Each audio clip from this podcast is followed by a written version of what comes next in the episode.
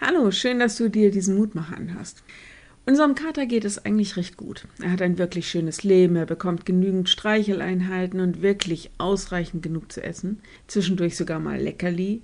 Und er hat auch noch einen frommen Namen. Und trotzdem, ich finde immer wieder tote Mäuse ums Haus und bevor er sie liegen lässt, da weiß ich, er spielt noch mit denen.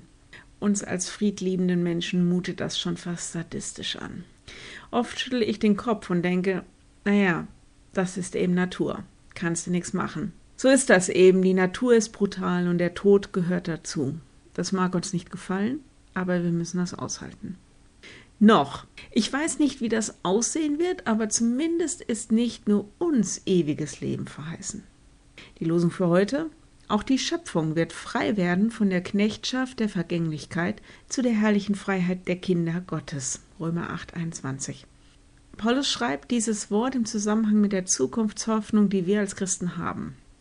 Er sagt im Grunde, dass der Himmel mit seiner Herrlichkeit und seinem Reichtum alles Leiden, allen Tod, was wir hier auf dieser Erde zu ertragen haben, übertreffen wird. Er benutzt das Bild der Waage, dass das Leid gegenüber der Herrlichkeit gar nicht so ins Gewicht fallen wird. Und in diese Hoffnung, die wir als Menschen haben, bezieht er die gesamte Schöpfung ein.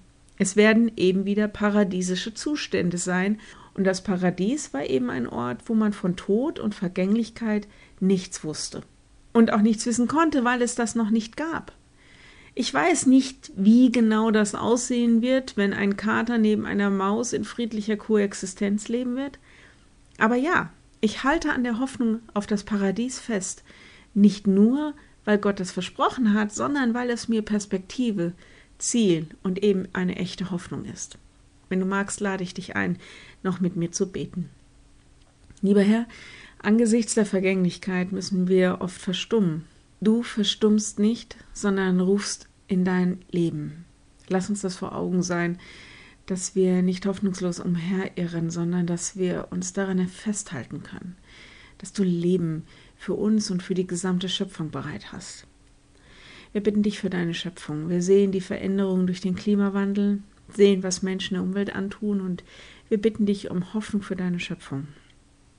Herr, wir bitten dich für alle, die derzeit mitten in der Krise sind, Krankheit, Einsamkeit, Not, Trauer.